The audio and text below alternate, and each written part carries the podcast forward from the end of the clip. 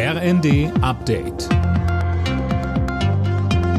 Stündlich neu. Auf den Punkt informiert. Ich bin Finn Riebesell. Guten Morgen. Die Weltklimakonferenz in Dubai steht kurz vor dem Ende. In einem neuen Entwurf für die Abschlusserklärung ist nun von einem Übergang weg von fossilen Energien die Rede. In einem ersten Entwurf hieß es noch, dass man die Nutzung fossiler Energien verringern will. Das hatten Deutschland und andere Länder abgelehnt.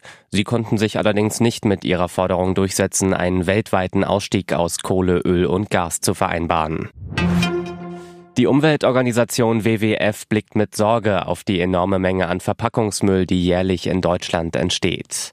Allein 2021 wurden hierzulande knapp 20 Millionen Tonnen Kunststoff, Papier oder Glasverpackungen weggeworfen. Damit sind wir trauriger Spitzenreiter in der EU. Dazu Laura Griestorp vom WWF.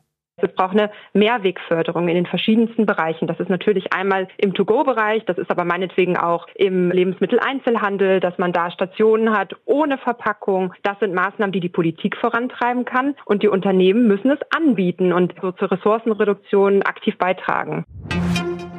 Sie wollten offenbar die Regierung stürzen und ihre eigene Staatsform aufbauen. Die Bundesanwaltschaft hat Anklage gegen 27 mutmaßliche Mitglieder und Unterstützer eines Reichsbürgernetzwerks erhoben. Tom Husse berichtet.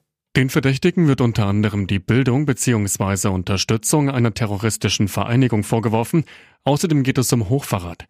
Unter den Angeklagten ist auch der mutmaßliche Kopf der Gruppe, der Geschäftsmann Heinrich der 13. Prinz Reuß. Der Fall hatte im vergangenen Jahr für Aufsehen gesorgt. Letzten Dezember war das Netzwerk bei einer bundesweiten Razzia aufgeflogen.